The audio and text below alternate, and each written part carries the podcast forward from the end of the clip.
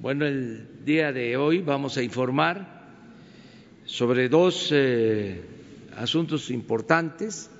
Eh, primero, sobre una subasta de diciembre de joyas, también de vehículos, residencias y se va a informar de eh, numerario, dinero, dólares que eh, entrega la Fiscalía al Instituto para devolverle al pueblo lo robado. Esta subasta se va a llevar a cabo en Los Pinos, 14 y 15 de diciembre, y invitamos a participar a todos. Se van a dar a conocer ahora eh, las joyas que se van a subastar y eh, la semana próxima eh, los vehículos y residencias y otros bienes. También el general Luis Crescencio Sandoval González, secretario de la Defensa, nos va a informar sobre la actividad de ayer de destrucción de armas en todo el país que llevó a cabo la Secretaría de la Defensa. Esos son los dos temas que tenemos para el día de hoy y posteriormente pues abrimos para preguntas y respuestas. Entonces empezamos con Ricardo.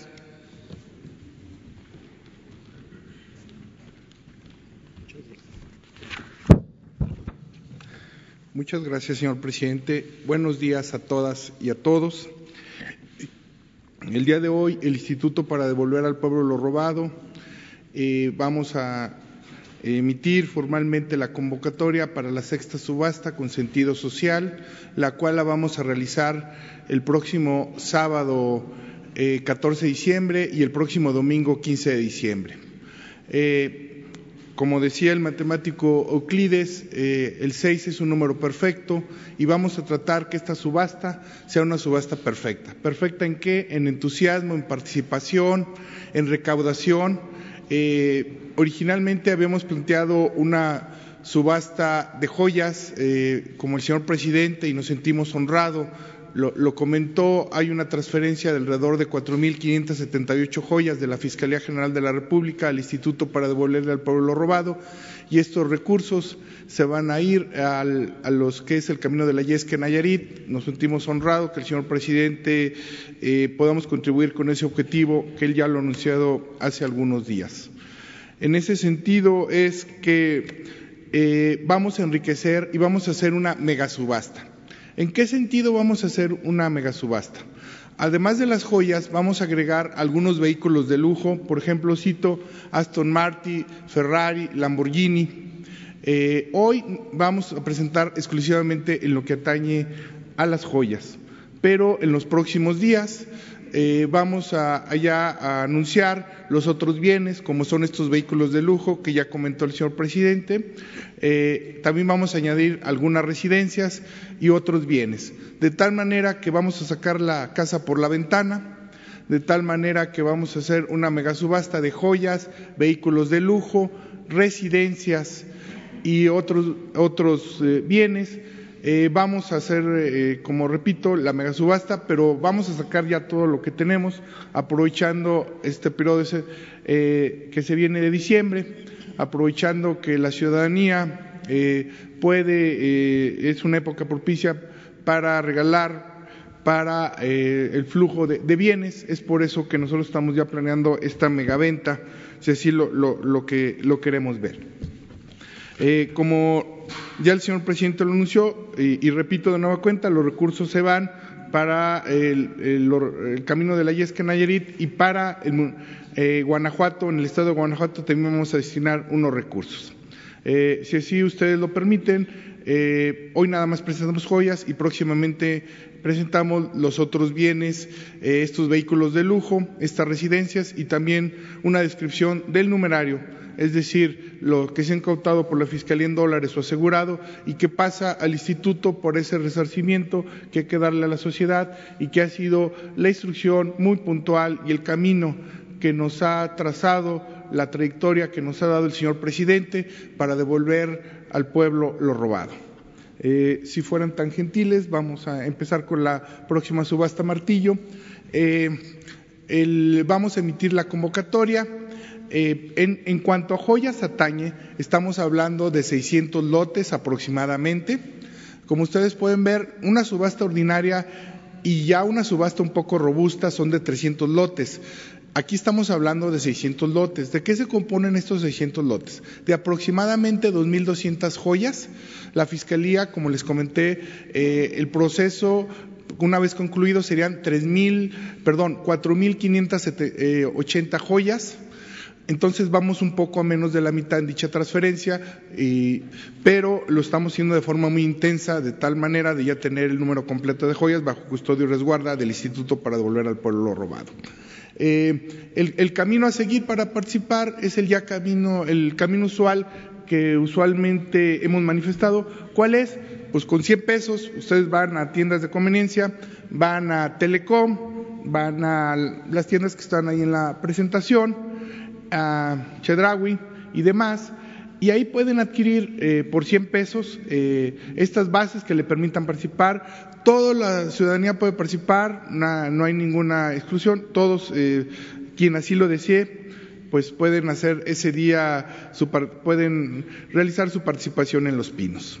Eh, algunos lotes eh, representativos, el, que más costo pudiera tener, ahí está presente, es un collar en oro blanco de 18 quilates con diamantes, su precio de salida aproximadamente 315 mil pesos, eh, 316 mil, eh, ahí lo pueden ver. En general, ¿qué tenemos? Son joyas que son, son anillos, eh, son aretes, son brazaletes, son collares, eh, una gama, insisto, una gama diversa de joyería.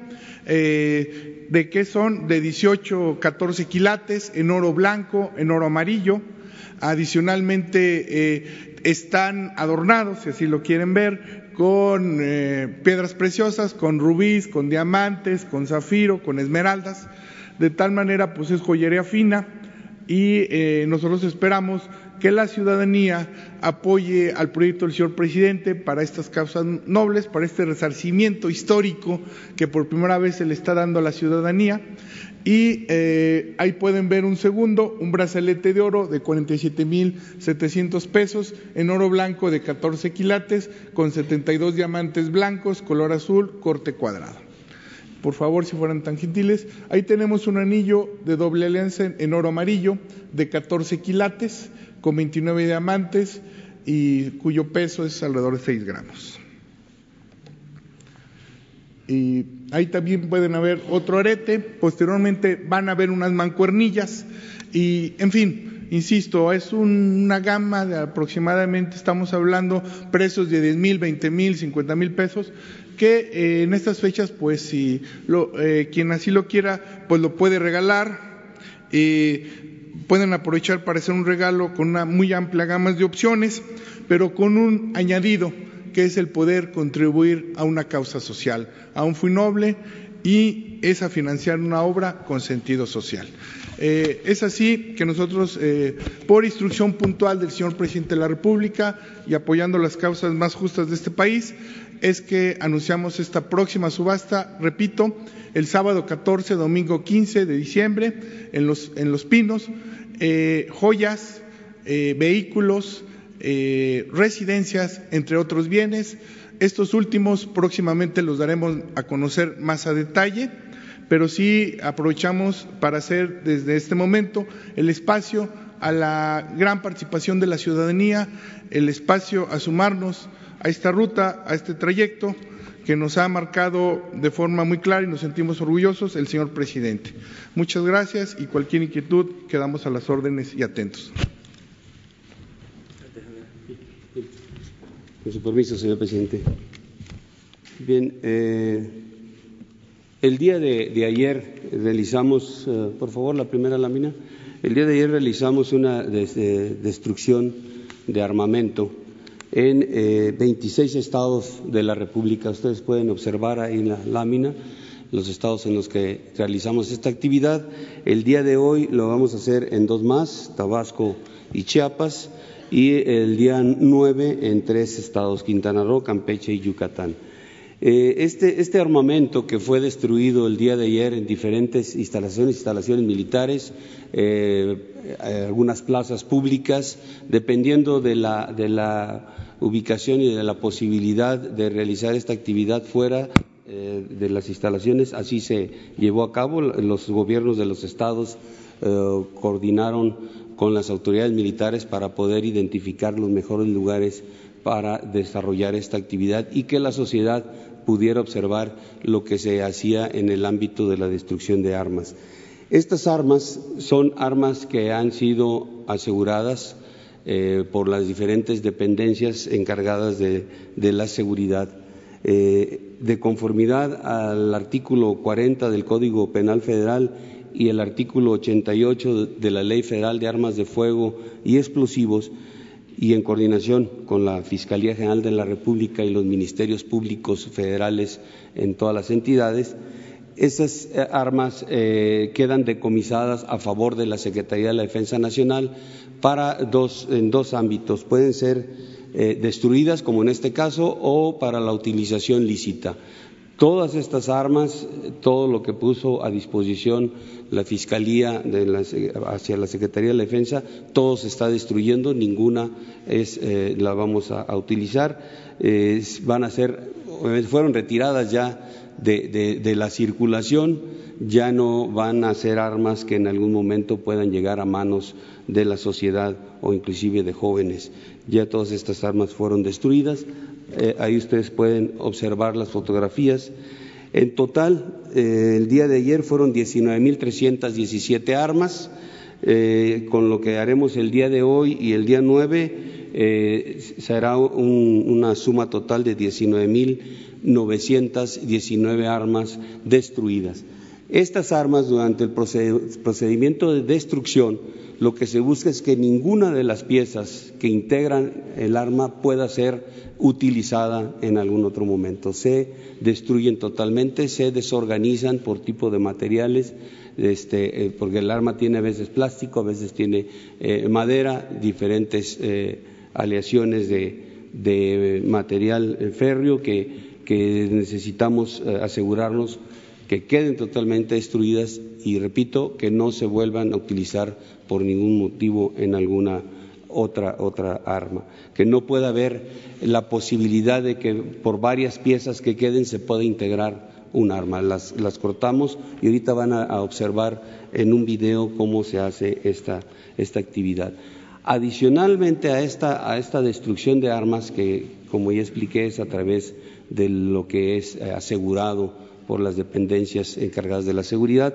También tenemos un programa de canje de armas en donde en la administración llevamos 6.956 armas de diferentes calibres que la sociedad ha este, eh, ido a nuestras instalaciones o a los puntos de canje de armas a entregarlas eh, voluntariamente. Armas que también se retiran de la circulación y de la posibilidad de que sean vueltas a emplear estas armas del canje en el lugar donde se establecen, ahí mismo, en presencia de la persona que va a donar el arma, se destruye para que tenga la plena seguridad de que lo que entregó ya no se vuelva a utilizar. Este, la siguiente, por favor. El, el video, por favor. Esta es una de las ceremonias que se realizaron para poder desarrollar la destrucción de armas.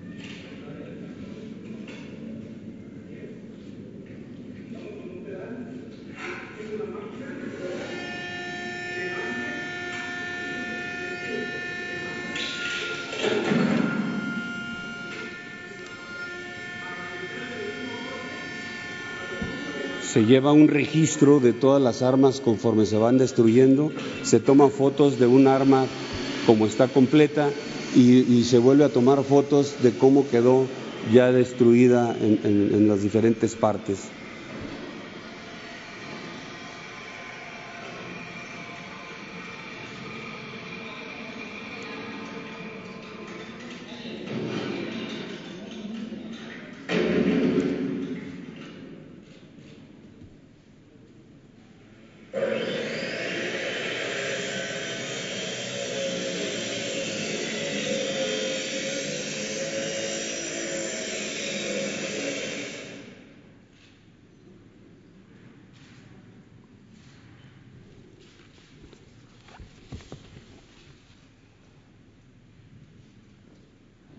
Estas armas son de diferentes calibres, calibres de uso exclusivo de Fuerzas Armadas, calibres de los que son permitidos de acuerdo a la ley, pero todas son aseguradas eh, que estuvieron en su momento afectas a una causa eh, penal. Entonces, todas estas se, se concentran y se, y se destruyen y las retiramos de la circulación.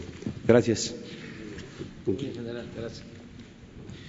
Muy bien, pues este, estos son los dos temas que abordamos. Quiero nada más eh, añadir que en el caso de la subasta, eh, como lo mencionó Ricardo Rodríguez, que es el director del Instituto para devolver al pueblo lo robado, eh, los fondos para de estas subastas van a destinarse a eh, el camino de la Yesca de la zona de los Huicholes. La Yesca es cabecera municipal del municipio del mismo nombre, la Yesca, y no tiene camino pavimentado, la su cabecera municipal ni a sus comunidades. Se construyó una presa, una hidroeléctrica muy grande que se llama La Yesca y el camino pavimentado llega nada más hasta la presa, hasta la hidroeléctrica. Ahora se va a construir el camino, se va a pavimentar el camino. El otro camino que se va a hacer con recursos de esta subasta es un camino a un municipio que se llama Atarjea, en Guanajuato, porque se puede pensar que pues Guanajuato es León, Irapuato, la capital, Guanajuato, pero tiene comunidades, tiene municipios muy marginados, pobres. Este municipio que está en la sierra de Tarjea no tiene camino pavimentado. De los 46 municipios creo que tiene Guanajuato, este municipio no tiene camino este, pavimentar y también se va a pavimentar este camino. El propósito es que todos los fondos que se obtengan nos permitan eh, ayudar a las comunidades más apartadas, más pobres de México, que batallan mucho en tiempos de lluvia, para ir a la Yesca son cinco o seis horas de Tepic. por el mal estado de los caminos. Y lo mismo ir a Tarjea, mucho tiempo.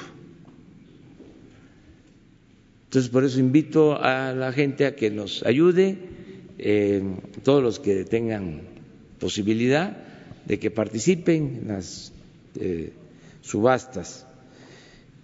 Esto es un complemento. Y ahora sí, abrimos, si les parece.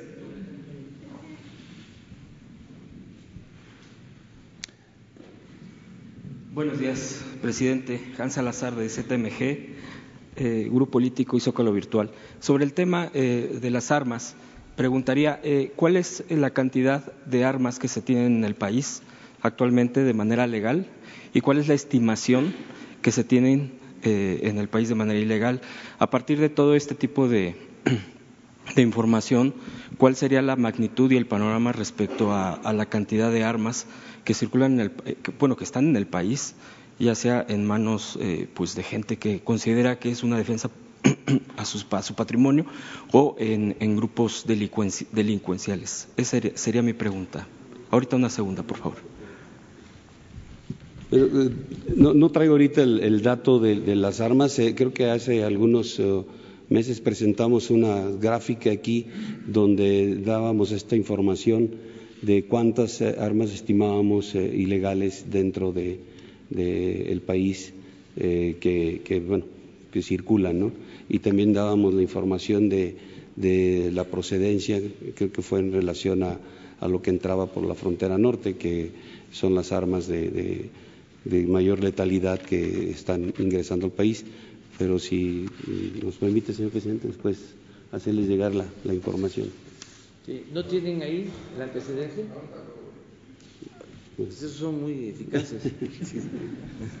Nos dan seguimiento. Este, puede ser que encuentren las, las gráficas que se presentaron como hace tres, cuatro, meses. Sí, todo el informe sobre armas. Eh, segunda pregunta, presidente. Eh, sobre otro tema, el día de ayer en el Senado se frenó la regulación del outsourcing, es decir, modificaciones es a través de la modificación a la Ley Federal del Trabajo. La Coparmex ha fijado su postura en contra de esta regulación y eh, le voy a citar eh, eh, una declaración del, del, senador Gómez Urrutia, quien es uno de los que encabeza la comisión al respecto para estas modificaciones. Se estima que por este tema hay pérdidas de 500 mil millones de pesos a nivel nacional por este concepto, con 8 millones de trabajadores bajo este esquema. Y, bueno, la Coparmex eh, argumenta que pues es una afectación a, eh, la productividad de las empresas. Es un tema bastante eh, polémico, delicado. De hecho, el Senado argumentó precisamente que eh, se tiene que hacer mucho más el tema de las consultas. Yo le quisiera preguntar eh, a usted qué posición tiene el gobierno, qué posición tiene usted, por supuesto, como cabeza de este gobierno, respecto al tema del outsourcing, que es, eh, bueno, un tema bastante amplio, pero de bote pronto yo le pregunto esto. Le agradezco la. Yo creo que lo debe de resolver el Senado.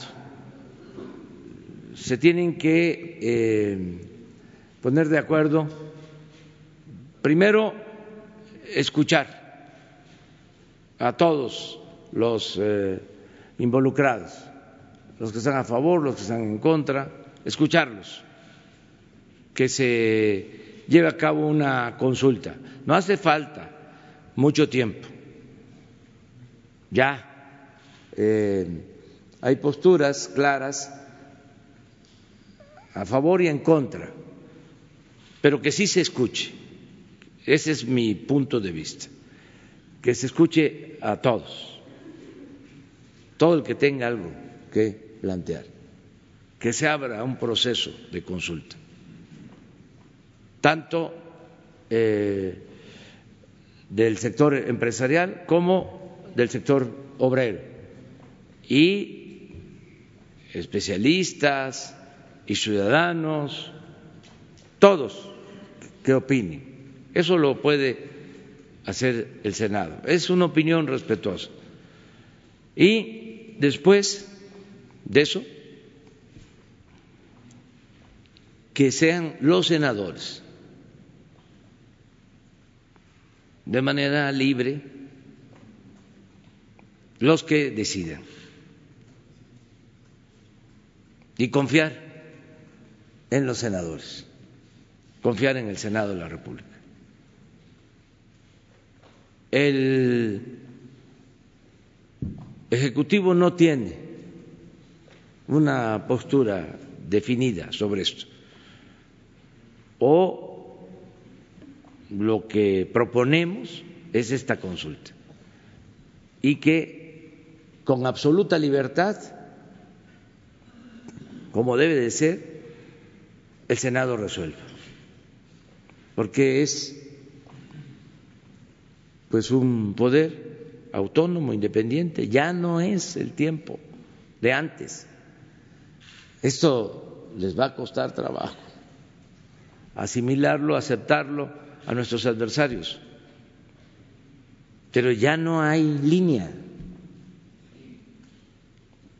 Yo no podría este, decirle ni al senador Urrutia ni al senador Monreal ni a ningún senador lo que tienen que hacer por principios.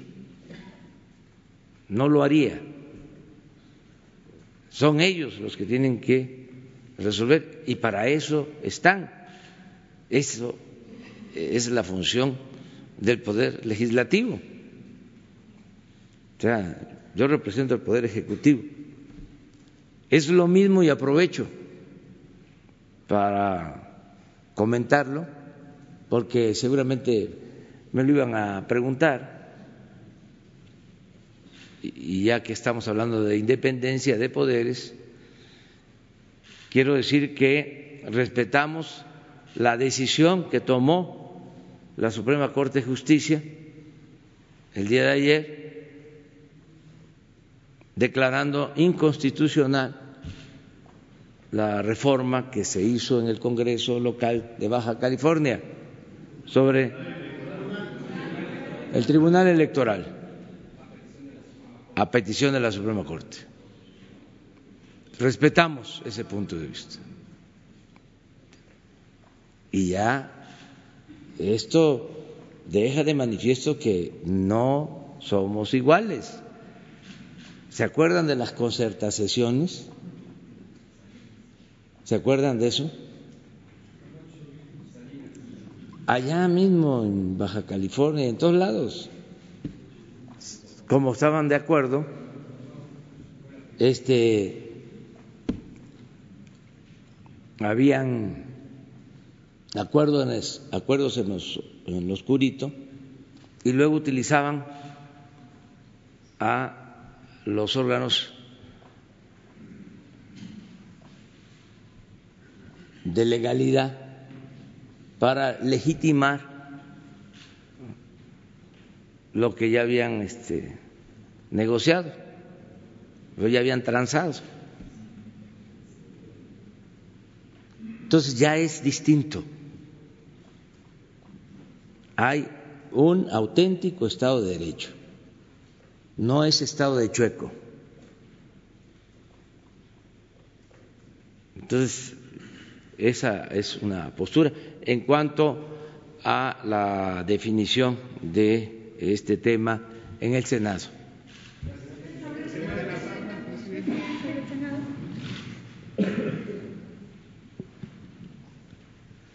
Buenos días, presidente. Yo soy Lynn Gutiérrez de Político.mx.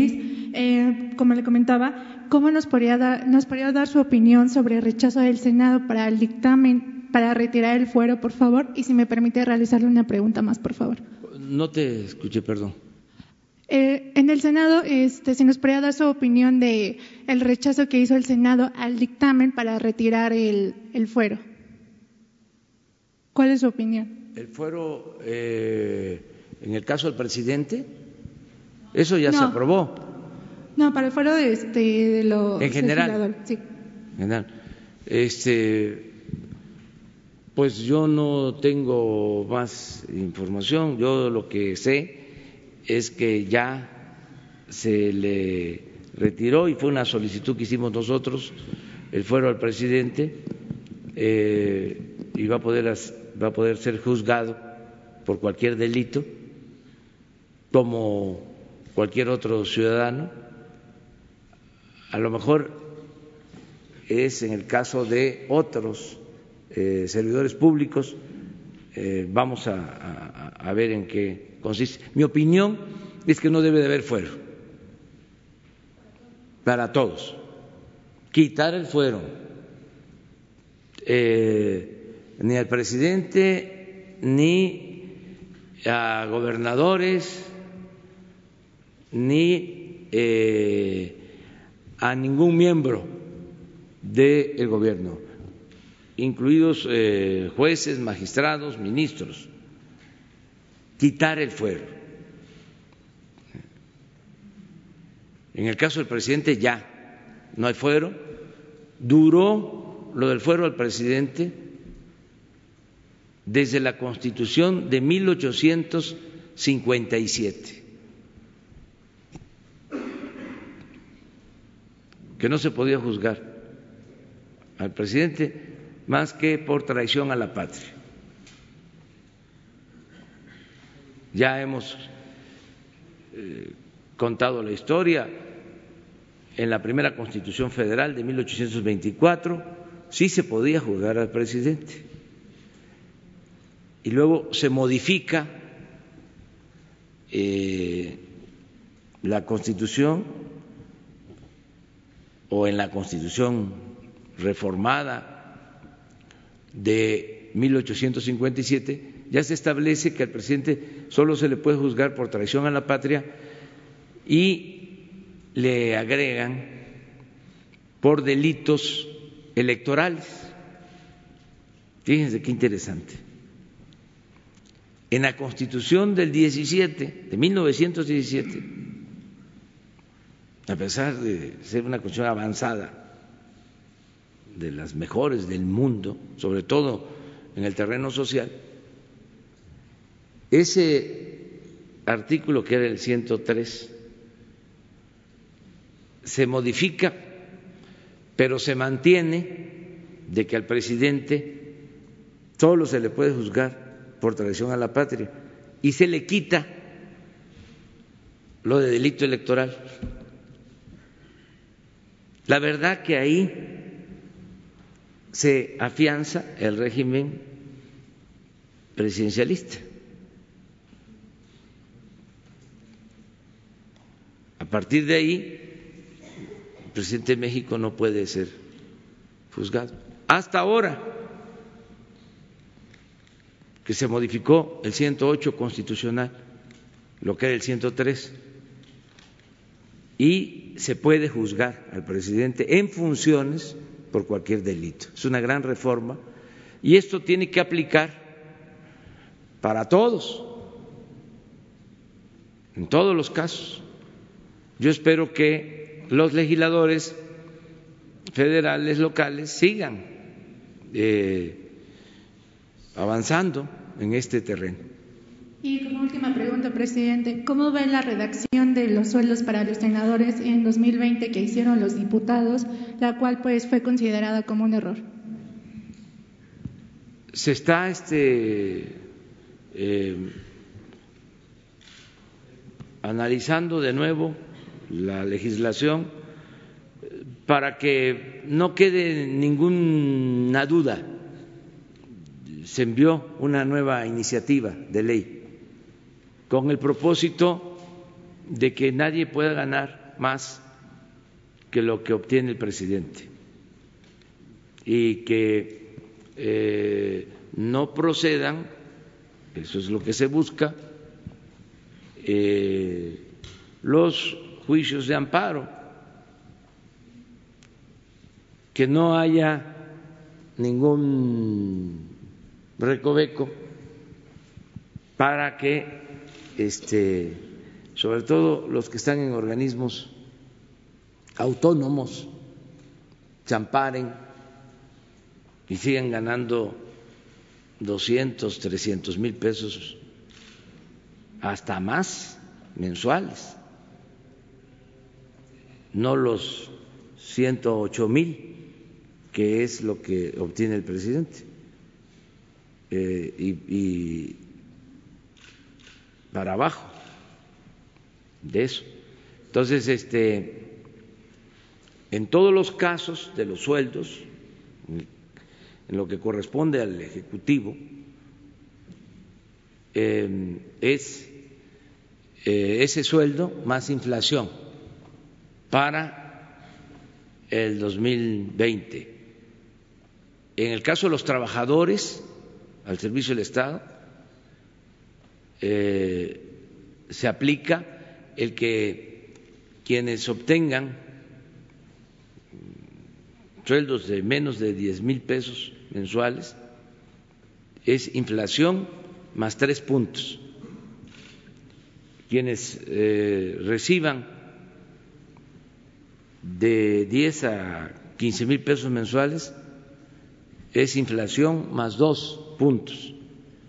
Y quienes eh, perciban de 15 a 20 mil pesos mensuales, inflación más un punto. Y de 20 para arriba, inflación. Eso es, no tiene que ver con el aumento al salario mínimo. Eso estamos por definirlo.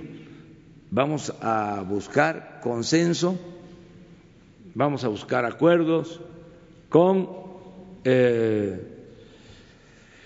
el sector empresarial, con el sector obrero, pero sí la postura del Ejecutivo, y lo han entendido así, sobre todo los empresarios, es de que se tiene que ir aumentando el salario para ir recuperando poco a poco, gradualmente, paulatinamente, todo lo que ha perdido el salario, que ha sido mucho en el periodo neoliberal, según los cálculos de 70 a 80 por ciento del poder adquisitivo en 30 años. Eso es lo que ha perdido el salario mínimo. Entonces, no se puede eh, recuperar eso de la noche a la mañana, de un año para otro, pero sí gradualmente, y ese es mi compromiso, que en el tiempo que llevemos en el gobierno, que estemos en el gobierno, mm, se vaya recuperando lo perdido. Nunca más eh, aumentos salariales como eh, se hacía en algunos años del periodo neoliberal por abajo de la inflación. Nunca más va a suceder. A ver, la compañera, y luego nos vamos ya de este lado. Gracias, señor presidente. Sandra Aguilera, de Grupo Larsa Comunicaciones. Señor presidente, tenemos una denuncia documentada eh, por el sistema de administración patrimonial del SAP de Pemex de que el señor Carlos Romero de Champs sigue activo y comisionado hasta el 2024. Esto lo avalan este, los documentos que le entregaremos. Quisiéramos saber si tenía conocimiento de esto y pues, si nos pudiera aclarar esta situación. No tenía conocimiento, no, no tengo conocimiento hasta ahora que eh, los estás eh, exponiendo. Eh, el lunes, bueno, para empezar, este fin de semana hacemos gira por la zona petrolera. Están invitados Vamos a ver cómo le hacemos porque va a ser eh, por tierra y por mar, porque vamos a ir a plataformas marítimas de eh, Tabasco y de Campeche. Eh, vamos a plataformas, vamos a campos que están en tierra y vamos también a estar en campos que están en aguas someras en el litoral de Tabasco y en el litoral de Campeche. Vamos a estar el viernes en Huimanguillo, en un campo en tierra, y vamos a estar en la tarde eh, supervisando los trabajos de la refinería de Dos Bocas. Al día siguiente embarcamos y vamos a visitar campos que están en el litoral de Tabasco eh, y luego nos vamos por tierra a Ciudad Carmen y embarcamos el domingo a plataformas que están en el mar de Campeche. y ya regresamos el domingo por la noche. Y el lunes van a estar aquí eh, la secretaria de Energía, el director de Pemex y el director de la Comisión Federal de Electricidad para informarles cómo va el sector energético. O sea que van a tener posibilidad de eh, preguntar y ya para entonces vamos a saber sobre esta situación. Gracias. Vamos de este lado. Bueno, bueno, ustedes dos, tres, y luego nos vamos atrás. Muy buenos días, presidente y funcionario Ramón Flores, corresponsal de Los Ángeles Press de Guadalupe Lizárraga.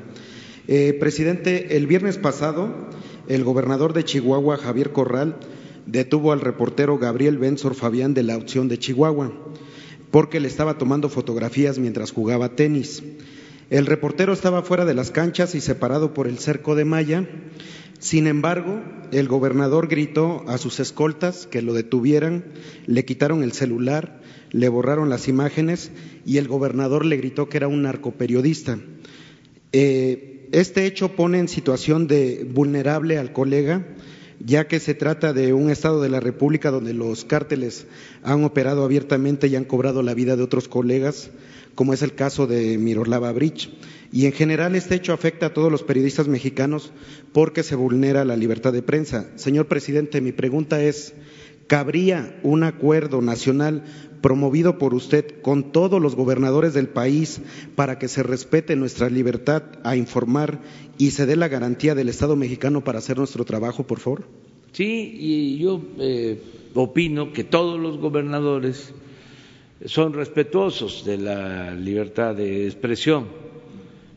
No conozco sobre este incidente, pero sé que Javier Corral pues es eh, un agente progresista, eh, defensor de las libertades, él viene de la oposición, no este, lo considero un represor, pero eh, mejor vamos a recoger tu propuesta, Pero que es lo mejor. Le, voy a acotar un poquito en este tema porque incluso la aceptación del ilícito fue realizada durante una conferencia de prensa celebrada en Palacio de Gobierno de Chihuahua, en donde el gobernador fue acompañado por el secretario de Hacienda Arturo Fuentes Vélez y el titular de comunicación social que se llama Manuel del Castillo.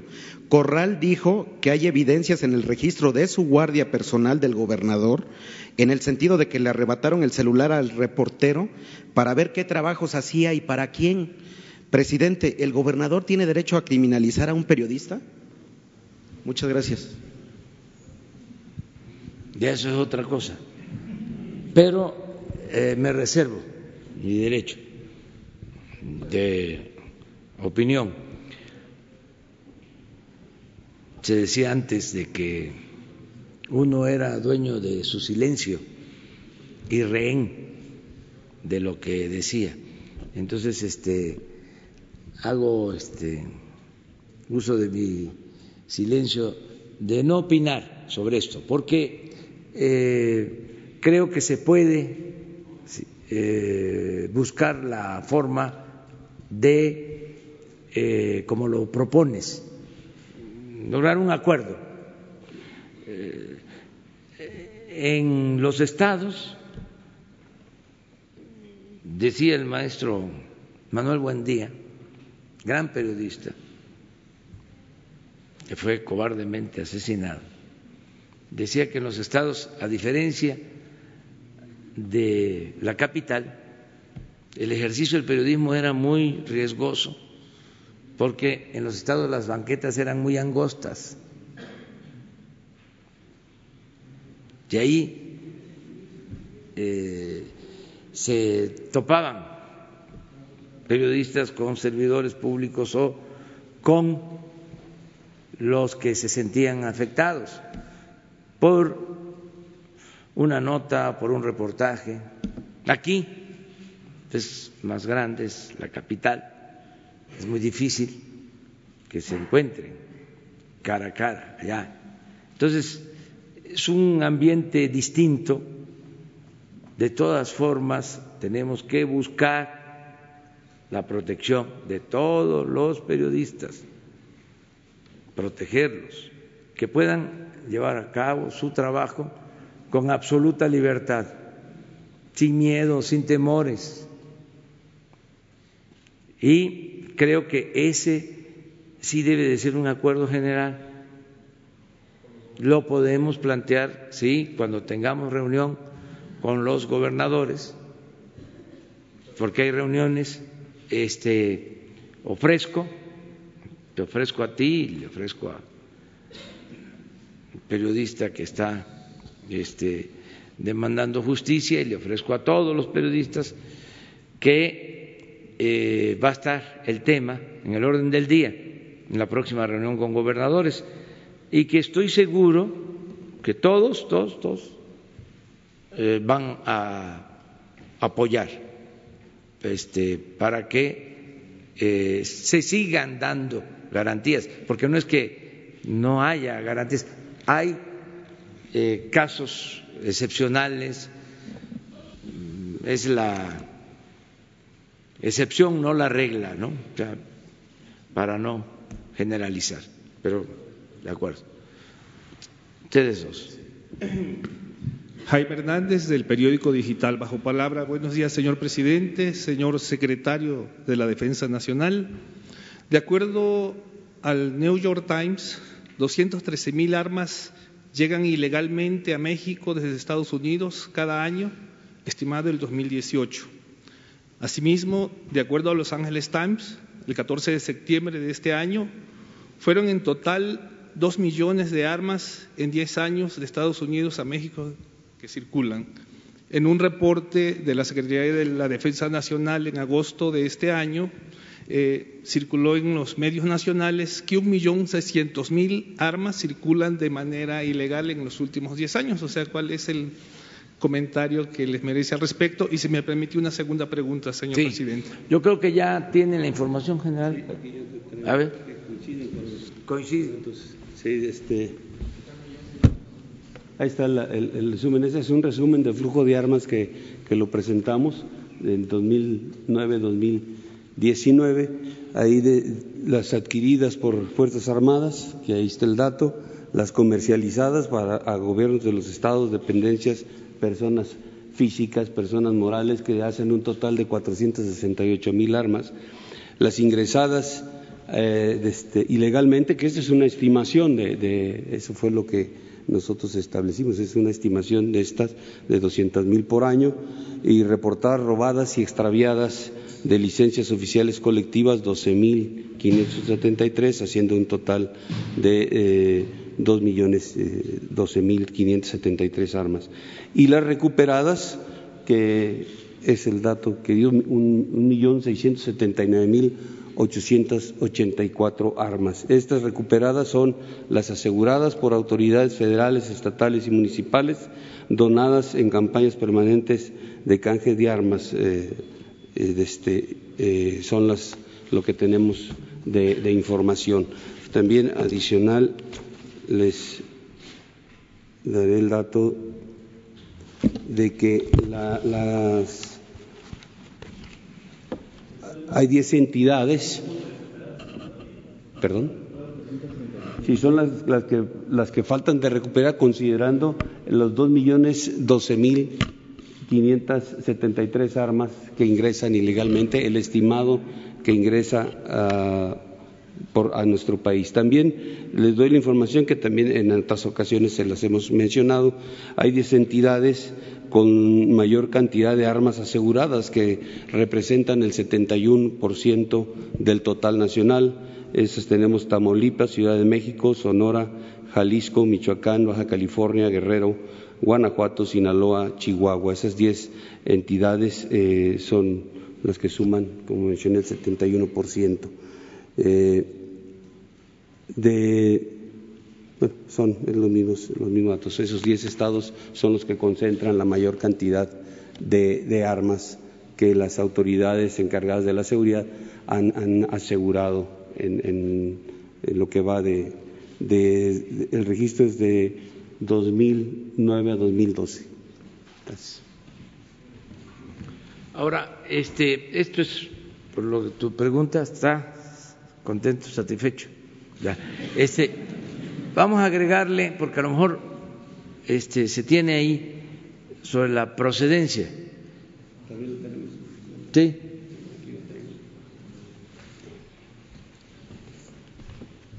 De la procedencia tenemos eh, el, en, estadísticamente el 70% de las armas que se aseguran en México provienen de Estados Unidos y el 30% tiene manufactura en España, Italia, Austria y otros países. Esta es información que también se las hemos establecido. Eh, los de las que vienen de Estados Unidos eh, provienen el 41% de Texas, el 19% de California, el 15% de Arizona y el 25% del resto de los estados de, la Unión Americana. Eh, como puntos identificados como puntos de trasiego, pues estaría San Diego, Tijuana, El Paso, Ciudad Juárez, eh, Laredo, Nuevo Laredo, eh, McAllen, Reynosa y Brownsville, Matamoros. Son los puntos que tenemos identificados. Eh, en Estados Unidos existen 133.753 licencias para venta de armas de fuego y la mayoría, como ya mencioné, en el estado de Texas, pues de ahí se deriva la gran cantidad de armas que tienen acceso a nuestro, a nuestro país. Todo esto también fue dado en anteriores eh, presentaciones. Gracias.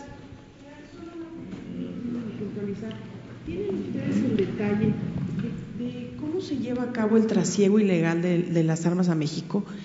¿Cómo es que atraviesan las fronteras? ¿Cómo es que las aduanas no lo detectan? ¿Qué detalles tienen o qué fenómeno, cuál es el modus operandi que tienen detectado de cómo ingresa tanto armamento ilegal de Estados Unidos a territorio mexicano? Bueno, eh, hemos hecho aseguramientos de diferentes eh, formas, eh, la mayoría en, vehículos, vehículos de transporte de carga que vienen, pues, hacen las modificaciones para poder meter las armas en lo que es la estructura de los, de los eh, vehículos, vehículos particulares, también en, brechas en, menor medida, pero sí hay un movimiento de, armas, de municiones a través de, los medios de comunicación que, tenemos terrestres. Eh, en esta administración el señor presidente nos instruyó a, cambiar el sentido de, la revisión de nuestros puestos militares de seguridad. Mm, anteriormente todos los puestos militares de seguridad hacíamos la revisión de sur a norte, en donde buscábamos el aseguramiento de drogas. El señor presidente nos instruyó a cambiarlo y eh, tenemos algunos de los puestos militares de seguridad, principalmente en la frontera norte, que hacen las revisiones de norte a sur. Y ahí es donde hemos eh, eh, realizado la detección de, de, camiones, de vehículos, de todo tipo, o de este, con, con, armamento, eh, municiones y con dinero. ha sido importante el aseguramiento pero se utilizan medios terrestres para poder ingresar. Obviamente pasan algunos por, aduanas también. Este, eh, la, las aduanas es por donde te está accesando, también por ferrocarril tienen la posibilidad de entrar, igual que la droga también se va por ferrocarril. Entonces todos los medios que utilizan para movimiento de drogas de sur a norte también lo utilizan para movimiento de dinero y armas de norte a sur. La confiscación de armas, eh, ¿ha aumentado esa confiscación o se mantiene? De acuerdo a este tipo de movilidad. Sí, ha aumentado, que es lo, lo que yo menciono, que cambiamos el sentido de revisión y hemos tenido mayores resultados en el aseguramiento de armamento.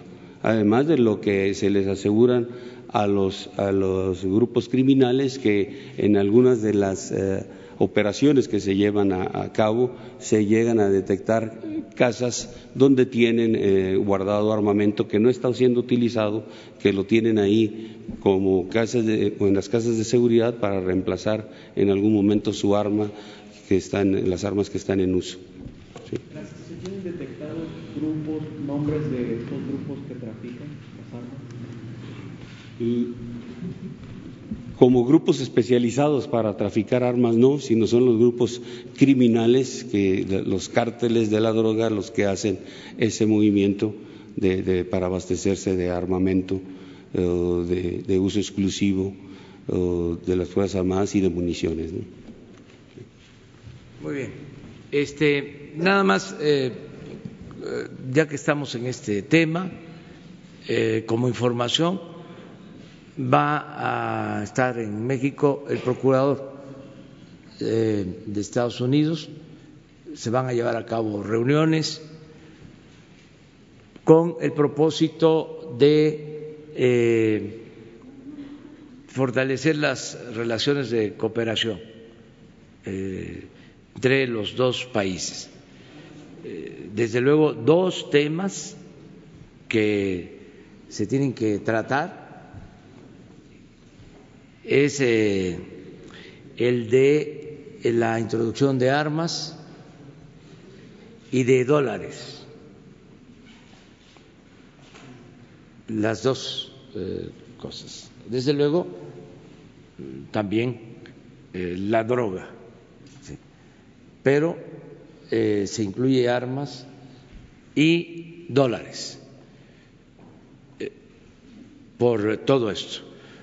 Eh, les adelanto también que mientras estemos en el gobierno no se va a permitir ningún operativo como el de rápido y furioso, porque eso, eh, si recuerdan, fue una violación flagrante a nuestra soberanía que causó mucho daño porque se permitió que entraran armas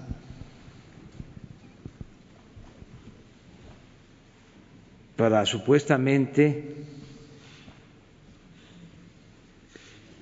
seguir a miembros de el crimen organizado y esas armas eh, se perdieron y luego se demostró que se usaron para cometer crímenes eh, y fue un rotundo fracaso el plan. Esas eh, actividades, esos acuerdos no se permiten. Lo que estamos planteando es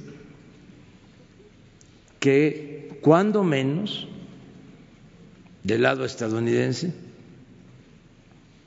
haya eh, control de salida de armas y de dólares cuando menos.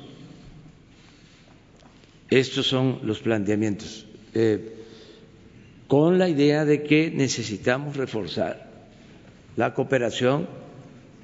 Tenemos 3.180 kilómetros de frontera y tiene que haber cooperación en temas migratorios, en estos temas, droga, tráfico de armas, numerario, como le llaman los dólares, este, y ese es el propósito y hay eh, disposición de parte de los gobiernos para avanzar en este propósito. A ver, pero vamos acá. Presidente, usted ha manifestado que no meterá las manos en el sindicalismo mexicano. En este sentido, cerca de 70 mil trabajadores sindicalizados petroleros dicen, coinciden que Carlos Romero de Champs sigue operando a través del diputado priista plurinominal Manuel Limón, quien está prácticamente a punto de concluir su interinato este 16 de diciembre, después de la renuncia casi forzada de Romero de Champs el pasado 16 de octubre. Por ello acusan que la Secretaría del Trabajo ha sido supuestamente cómplice de Romero de Champs, ya que el ex líder sindical nunca se le tomó, se le hizo toma de nota desde el pasado primero de enero y pese a ello sigue manejando decisiones en el sindicato al grado de querer imponer a su delfín su yerno Ricardo Aldana. Esta complicidad, según ellos, se da desde la trinchera del Poder Judicial. Se refieren a la jueza Rosaura Rivera Salcedo, juez octava de distrito en materia de trabajo en la Ciudad de México, quien ha aplazado la audiencia constitucional dos veces a Mario Rubicel Ross, quien según los trabajadores sindicalizados de Pemex ganó las elecciones en tiempo y forma. Su parecer, señor presidente. Sí, eh, acordamos la vez pasada, porque este tema es eh, recurrente, entiendo de que los eh, trabajadores petroleros y dirigentes de todas las tendencias están este, interesados en este asunto. Por eso, eh, lo mejor es que nos informe la secretaria eh, Luisa María Alcalde. Acordamos eso, de que ella iba a estar aquí. Este, entonces vamos a pedirle que esté, si es posible esta semana o a más tardar eh, iniciando la próxima semana, para que les informe sobre todo lo que tiene que ver con esta licencia, eh, este retiro, eh, lo que se haya llevado a cabo de acuerdo a la asamblea realizada en el sindicato petrolero, que procede legalmente, si se tenía que informar a la Secretaría del Trabajo, si se informó, eh, eh, si es legal de conformidad con los estatutos, eh, la renovación que se llevó a cabo o la sustitución, si se tiene que convocar elecciones, o sea, que nos dé toda la información y decirles, además aprovechando, de que ya hay una nueva legislación laboral aprobada cuyo propósito principal es garantizar la libertad sindical, la democracia sindical. Entonces, que ella también nos explique sobre eso, cuál es el nuevo marco jurídico, o sea, cómo es que ya no se va a poder llevar a cabo eh, ningún cambio eh, sin el consentimiento, sin la participación libre, democrática de los trabajadores, porque también todo esto es un aprendizaje. No ha habido democracia sindical. En general, no ha habido. Como no ha habido democracia en el país por siglos. Están dando los primeros pasos. Todavía no se tiene hábito democrático. Ya lo hemos visto varias veces, tres siglos de dominación colonial que desde España imponían a los virreyes, tres siglos. ¿Cuántos siglos llevamos como país independiente? Dos. Para empezar. Y ya como México independiente, pues en el siglo XIX, ¿cuándo hubo democracia? En los diez años de la República restaurada, con Juárez y con Lerdo. Todo lo demás, Santana, once veces presidente, Porfirio Díaz, 34 años presidente, todo el siglo XIX, país de dos hombres, siglo XX,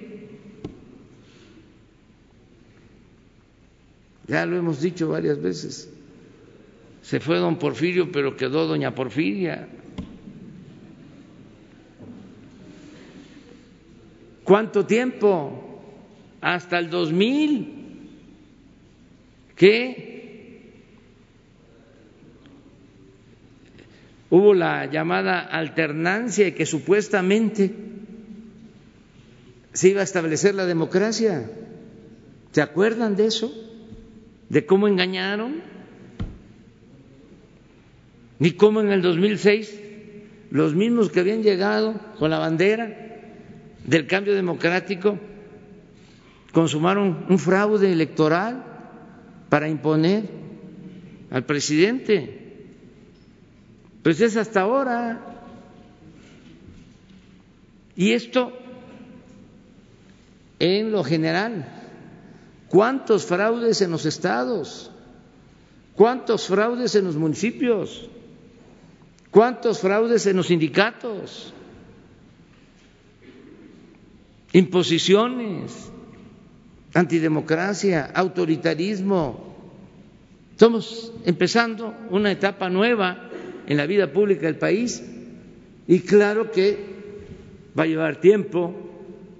Miren, cuando se abolió la esclavitud en México, que no fue como se piensa, en 1810, no fue el decreto de la proclamación de la abolición de la esclavitud que hizo Miguel Hidalgo en Jalisco, porque se piensa que el cura Hidalgo abolió la esclavitud, proclamó la abolición de la esclavitud, fue algo extraordinario, porque se le recuerda solo por luchar por la independencia, pero tanto él como Morelos lucharon por la justicia, fundamentalmente. ¿Pero qué sucedió? Pues siguió la esclavitud. ¿Y cuándo se abolió la esclavitud en México? 1914, 1915 hace apenas 100 años.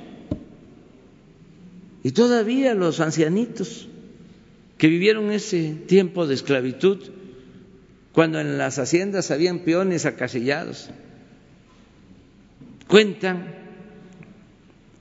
contaban, de que cuando llegaban los revolucionarios a las haciendas a decirles a los peones que ya eran libres, los peones en vez de alegrarse se ponían a llorar porque no sabían qué era la libertad. Porque en esas haciendas estaban enterrados sus padres, sus abuelos, bisabuelos, tatarabuelos. Tuvo que pasar un tiempo para que empezaran a actuar como hombres libres, un proceso. hasta los años 60, hasta los años 70, en Chiapas,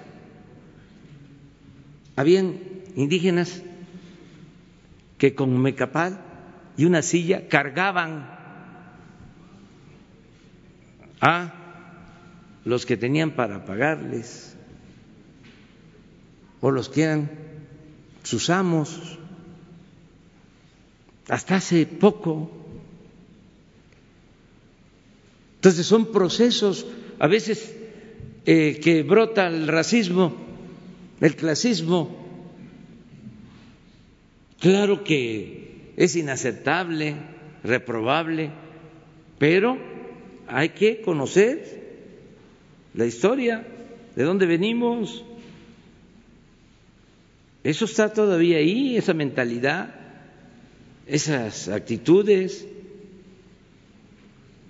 ¿Por qué doy todo este antecedente? Bueno, porque va a llevar tiempo, pero todos tenemos que ayudar a que sea lo más pronto posible que se establezca una auténtica democracia, que se acabe con los fraudes electorales. Imagínense qué legado vamos a dejar, que podamos decir al término del sexenio que no eh, hay fraudes electorales, que se estableció la democracia. Acaba de darse a conocer un banquero de la época de Salinas, Cabal Peniche, reconoció y lo considero hasta un acto de franqueza, cuando menos, y si no se le puede llamar de otra manera, de que aportó dinero a las campañas y que aportó dinero a la campaña donde yo este, fui candidato y hicimos la denuncia en su momento en la Procuraduría, en aquel entonces, 1994, tiene 25 años eso, más o menos, 94, sí, lo de las cajas, eh, les cuento así, vamos a una elección y mi contrincante pues tenía todo el dinero, todo. Este, yo andaba en una camioneta con un aparato de sonido, pueblo por pueblo. Y en aquel entonces creo que estaba permitido gastar tres millones y se gastó mi adversario 70 millones de dólares. Se pasó un poquito, no mucho. Pero lo interesante es que pues eh, protestamos ¿no? por el fraude y ahí venimos acá a la Ciudad de México y en el camino me avisan de que habían unas cajas en una casa y que seguramente ahí estaban las boletas del fraude. Ya ven cómo era antes. Bueno, no hace mucho tiempo, de que eh, fabricaban boletas y las marcaban este, para meterlas. Se llamaba el embarazo de urnas y el carrusel y el ratón loco. Todo eso que avergüenza, pues. Además lo estoy diciendo para que los jóvenes eh, estudien todo esto, porque eso va a quedar para la historia. Eso se va a erradicar por completo. Y pensaba yo que eran boletas y estaban, insiste, insiste. Era yo por, veníamos por Puebla, caminando. Entonces, bueno, pues traigan las cajas, ¿no? Porque la que llevaba la contabilidad en ese entonces del partido opositor a, a nosotros este, una contadora y un contador y bien ordenados, llevaban todo el archivo, copias de cheques, facturas, todo. Entonces cuando termina la campaña, se llevan las cajas a una casa. Creo que la señora, como ya iba a ocupar un cargo, ¿no? hasta cambió de colonia, ya una casa más grande, y lo que era su casa la dejó de bodega ahí. Entonces los vecinos que estaban ahí con nosotros, pues me imagino que se dieron cuenta de que entraron las cajas y todo, y sacan las cajas. ¿Cómo las sacaron? No sé. Como 40 cajas. Y nos mandan la caja. Yo recuerdo que por teléfono y en clave, porque desde entonces habían pájaros en el alambre, ya no. Este, eh, queremos mandar la caja, pues traigan las cajas. Eh, consigan para un pasaje de avión, pues, traigan. Yo pensando que era una caja, dos cajas. No, es que es muchísimo. El caso es que vienen las cajas en una camioneta de tres toneladas, como 40 cajas. Y aquí cerquita, en el Hotel Canadá, se renta, venían con nosotros contadores y se quedan ahí revisando las cajas. No les costó mucho trabajo, estaba todo ordenado, toda la contabilidad se demuestra el dinero que se había utilizado, los 270 millones de pesos, en aquel entonces 70 millones de dólares, se presenta la denuncia, pasa el tiempo de ahora este señor banquero dice, sí, sí es cierto. Nosotros dimos cinco millones de dólares, pero no solo a la campaña local, dimos a la federal, creo que 15. Entonces, todo eso, ah, bueno, ¿qué pasó con la denuncia? Pues nada,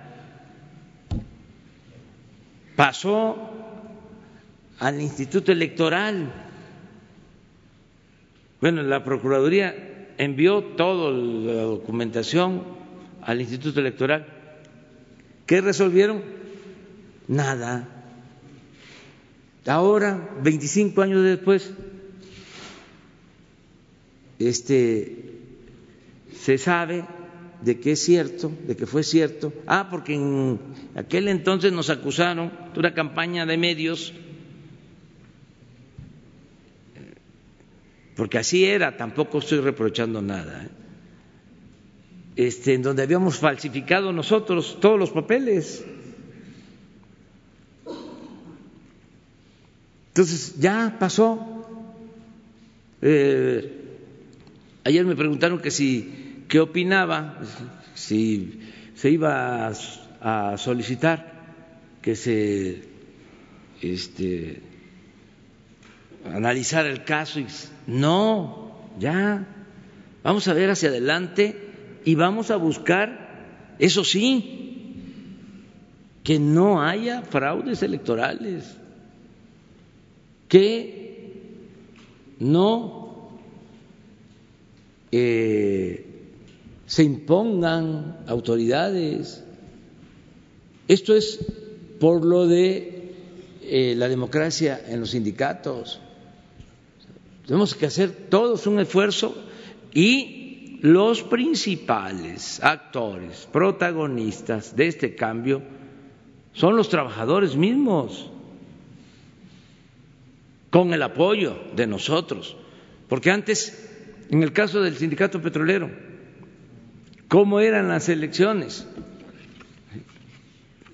No era voto secreto. Entonces el que se atrevía eh, a votar en contra, lo corrían, lo reprimían. Ahora es voto libre, secreto, directo. Y va a estar la autoridad. Eh, cuidando. Entonces, que todo esto nos los explique eh, Luisa, Mari. A ver. Buenos días, presidente. Shaila Rosagel, corresponsal de Grupo Gil y la Imparcial de Sonora, La Crónica y Frontera de Tijuana. Hoy se cumple un mes de la masacre en Bavispe, Sonora. Eh, ¿Qué nos puede eh, decir de eh, los acuerdos a los que llegó con la familia Levarón en la, reunión que tuvieron hace unos días? Y si se puso sobre la mesa, se tocó alguna solicitud en relación a lo que han estado pidiendo a Estados Unidos de que se clasifique como organizaciones terroristas a los cárteles mexicanos. Si nos puede dar a este mes de, la masacre algún avance, algo que usted pueda compartirnos. Y le hago una segunda pregunta. Pues eh, voy a hablar de generalidades porque no puedo eh, detallar sobre este tema por razones obvias, pero sí les puedo comentar que la reunión se dio en un ambiente de mucho respeto, de mucho eh, respeto y comprensión hacia ellos de parte de nosotros, por su dolor, por lo que implicó este lamentable hecho. Eso se lo expresamos y al mismo tiempo decirles que ellos eh, actuaron con respeto hacia nosotros. Hay cosas que yo no había dicho, pero eh, conozco Galeana, donde está la familia Levarón, la familia Raí, desde hace muchos años y me conocen.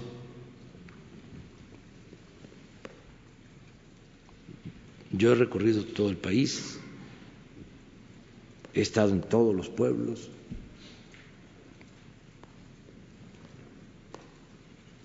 Y son gentes buenas.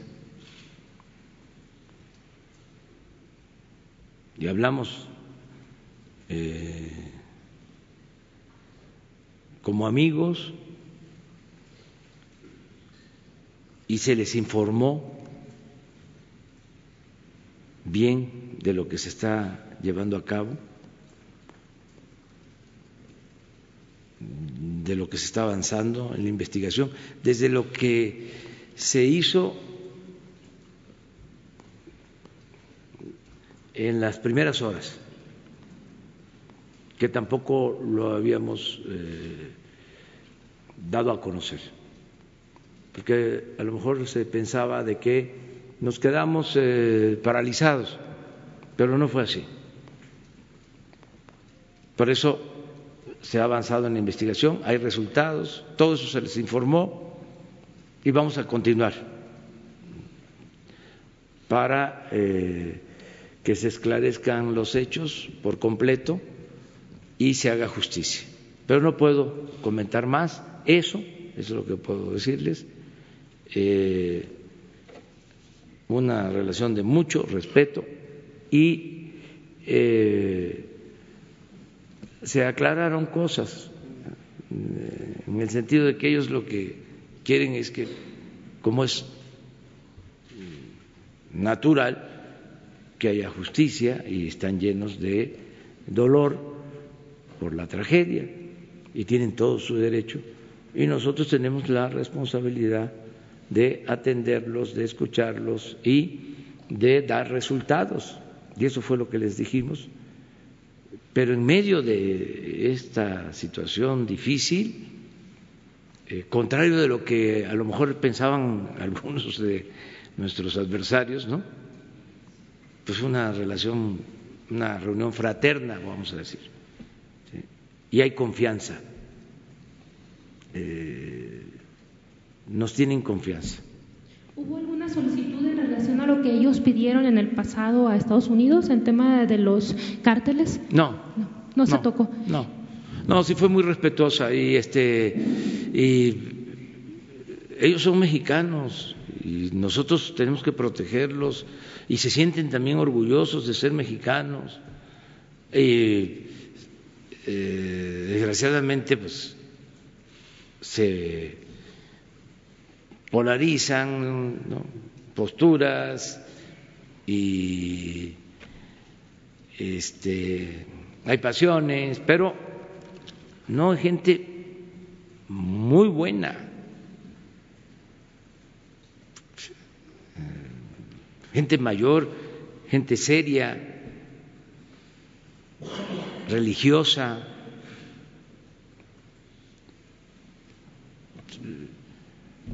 No quiere decir que los que no son religiosos no son, sean gentes buenas, tampoco quiero que me malinterpreten.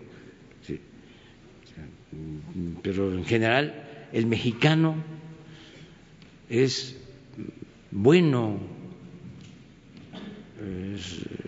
es un pueblo bueno. Cuando además sabe que se actúa de buena fe, ¿qué problema puede haber?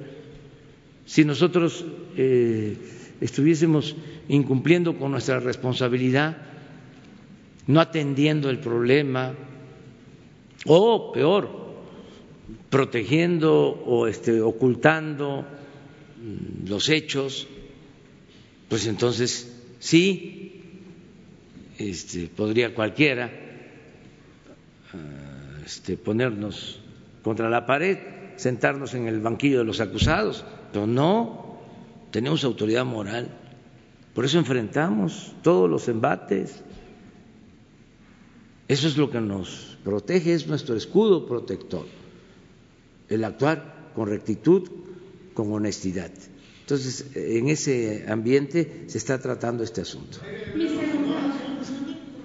Voy a ir a Sonora este, porque hice el compromiso con los padres, madres de los niños de la guardería de Hermosillo, de estarme reuniendo periódicamente y voy la semana próxima voy a Hermosillo a reunirme con los padres, porque estamos llevando a cabo un plan para eh, reparar daños, para eh, que se procure justicia y sí vamos a estar allá.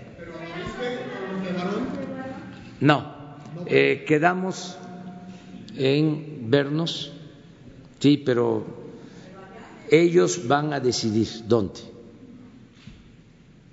Si eh, donde ellos eh, lo eh, decidan, si quieren allá o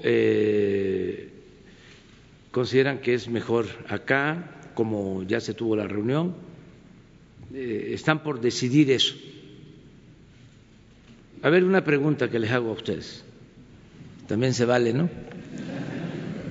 Este, ¿Ustedes sabían de que iba a haber otra reunión? Sí. Ah, ya. Entonces ya no, no fui indiscreto, ya. Una pregunta, presidente, si me permite. Eh, bueno, ¿Cuáles son los 11 compromisos que, usted comentó que faltaban de cumplirse el domingo en, el Zócalo? ¿Y, a qué compromisos les, daría prioridad o cuáles son los más importantes de estos compromisos? También usted dijo que en diciembre de, 2020 ya estarán sentadas por completo las bases de la transformación. Em, ¿Qué resultados serán notorios en materia económica, de seguridad u otros resultados en esa fecha? Bueno, este es un año que pedimos para terminar de consolidar la obra de transformación. Van a quedar las bases ya establecidas, van a haber mejores condiciones en cuanto a bienestar,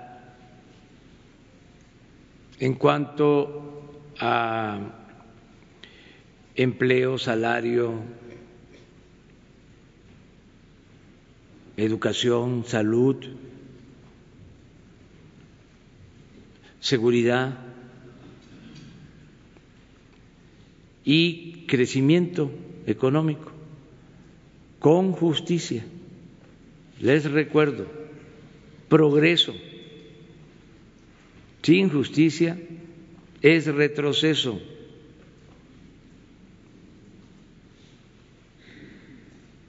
Tiene que haber crecimiento económico, pero también distribución del ingreso, crecimiento con bienestar, progreso con justicia. Entonces sí vamos eh, a tener eh, resultados eh, mejores, ya hay resultados, pero vamos a mejorar los resultados. Y en efecto hice 100 compromisos hace un año y hemos cumplido 89 y tenemos pendientes o en proceso. 11. Sí, eh, les van a entregar ahora eh, cuáles son los 100 compromisos y cuáles son los que están pendientes. Les van a entregar ahora. Este, si les parece, hasta ahí le dejamos.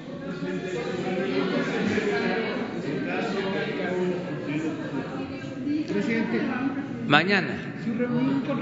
Mañana. A ver. Se, eh, eh, queda, queda mañana Sara y Páramo. Primero y segundo. Tercer lugar.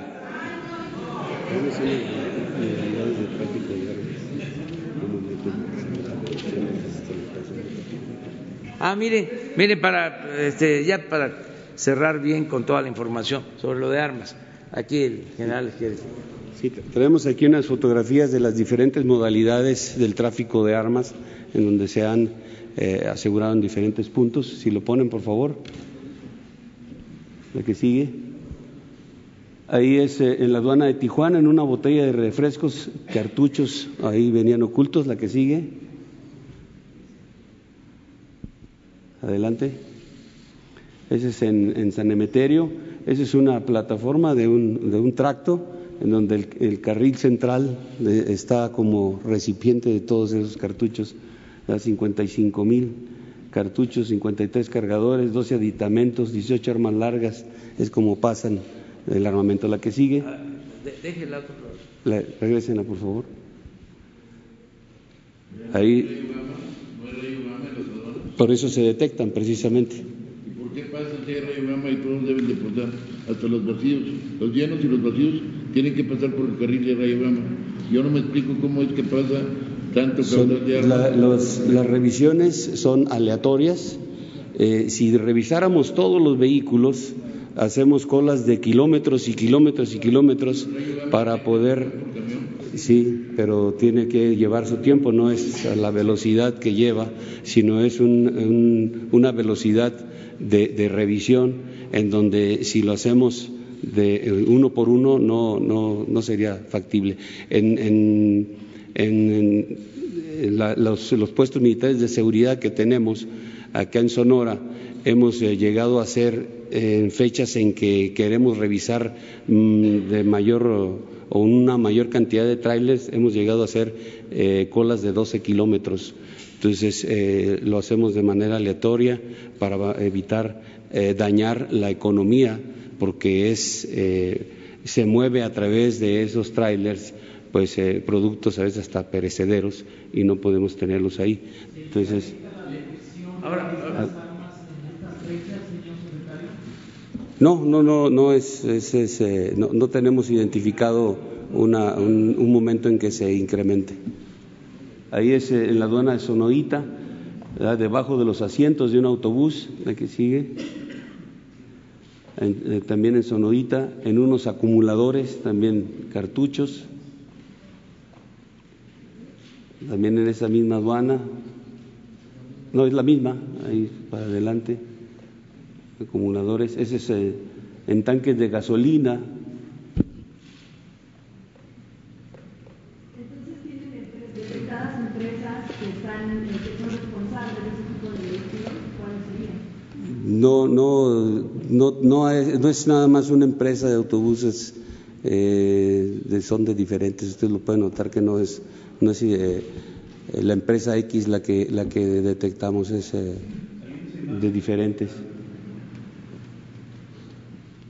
Aquí en un, en un tractocamión también, ahí es, ahí es eh, la, la, foto del, del, lado izquierdo es precisamente de los rayos gamma donde está detectando una irregularidad y la gente que está revisando, la, los especialistas, pues ya tienen eh, la forma de identificar dónde un vehículo tiene algo irregular que les está marcando la pantalla.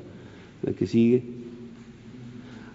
Nueve armas largas, 15 cargadores también en la cabina de un tracto. Ahí está en el cuadrito rojo y allá del otro lado donde, donde se ubican en los rayos gamma. En cilindros de gas, cartuchos, también tanques de combustible de, automóviles, en las puertas de los vehículos, en las llantas de refacción del vehículo, en donde va colocada la llanta, debajo de los de, asientos traseros del vehículo, ahí está otro asiento trasero, y en las puertas en asientos nuevamente. En una caja de unicel ahí van embaladas. En un televisor. En cajas de, de chocolate en polvo. En un equipaje. Dentro de una lavadora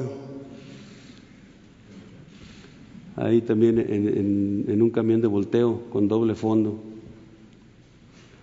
Ahí eso es una calibre 50 que va en el motor de, de, un, de un, vehículo, haciendo como si fuera parte de, del, del vehículo.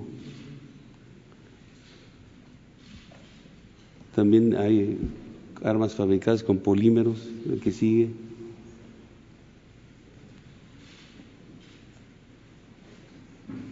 y, inclusive hay unas aquí más adelante las vamos a ver que simulan que son juguetes pero son armas esa es la información ya ya ya ya ya ya ya ya ya ya ya miren este mañana vamos a continuar sobre el 30% de armas ilegales entradas por Europa. A mí me, eh, de Europa, perdón. A mí me gustaría preguntarle al general eh, cómo es que llegan. ¿Se está, ¿Hay revisión en los puertos también ahí, esas entradas de las armas ilegales de Europa? ¿Por dónde llegan? ¿Vía marítima, vía aérea? Y una segunda pregunta que me gustaría hacerle, eh, general, es cómo se estableció la conexión de este informe que le entregaron a Estados Unidos sobre los 6.000 armas ilegales. ¿Cómo ustedes detectaron eh, el lugar de procedencia en Estados Unidos para informarle a Estados Unidos.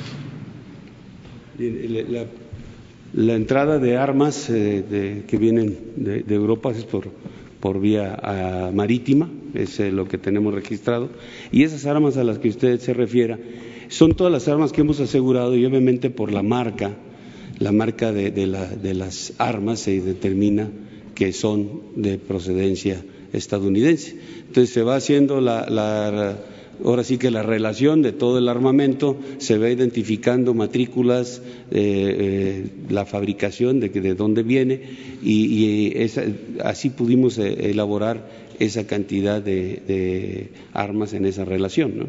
es un trabajo que ha llevado algunos años. Esas seis mil armas no son de esta administración exclusivamente, son de, tiempo atrás que se ha venido recolectando. Esto es parte de, también de la información que tienen todas las dependencias, no nada más es lo que aseguramos Fuerzas Armadas, es lo que asegura Policía en todos los, niveles y, se va haciendo el registro. El CENAPI no eh, de esa manera, en esa, ese, esa cantidad reunida, sí, pero eh, ya en otros momentos eh, hay mecanismos para intercambio de información en donde se da ese dato de las armas que han, han, sido aseguradas y que tienen procedencia de Estados Unidos. ¿Los principales de Europa? Sí, eh, ya se está ahí en el informe. O sea, ahorita les dan, está en la, en la, en la lámina, ahora les dan. Bueno, nos vemos mañana. Sí, que la pasen muy bien. Que la, que la pasen muy bien. Sí.